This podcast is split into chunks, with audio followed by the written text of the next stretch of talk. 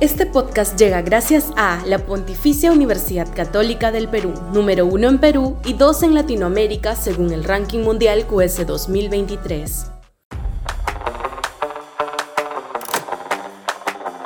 Un buen paso para la democracia. Sudaca, Perú. Buen periodismo.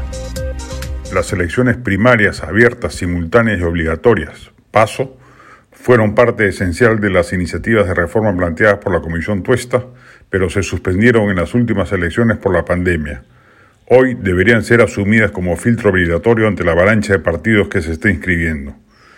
Los propios partidos del statu quo no las quieren, claro, prefieren seguir manteniendo el esquema de que los candidatos presidenciales y las listas parlamentarias se decidan prácticamente a dedo por los, entre comillas, dueños de los partidos.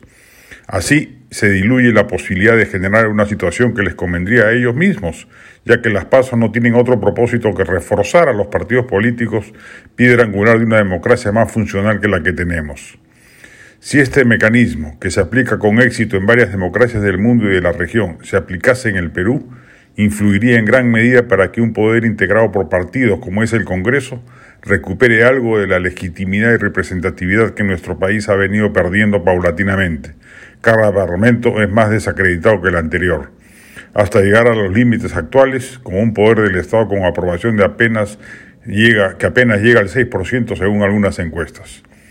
Los partidos políticos son una parte fundamental de la democracia, son las organizaciones que canalizan las demandas de los ciudadanos y las llevan a las instituciones gubernamentales.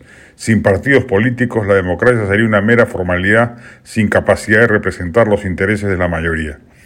Los partidos políticos no son perfectos y a menudo se ven envueltos en luchas de poder y corrupción. Sin embargo, son una parte esencial de la democracia y su función es básica para el funcionamiento de las instituciones gubernamentales.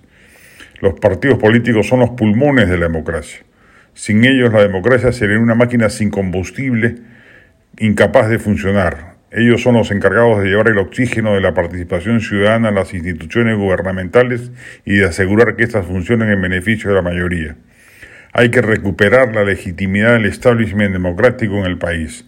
Lo que hoy sucede no es solo culpa del gobierno de Boluarte, es parte de un proceso paulatino de deterioro que si no hacemos algo para remediarlo, irá de mal en peor alentando la posibilidad de aventuras autoritarias y radicales.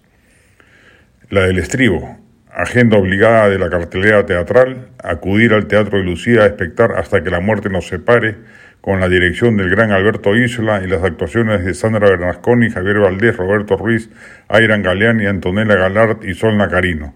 Basta el 21 de agosto y las entradas se venden en Joinas.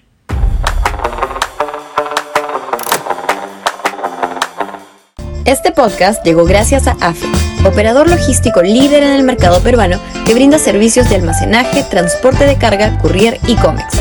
Los puedes ubicar en www.afe.pe.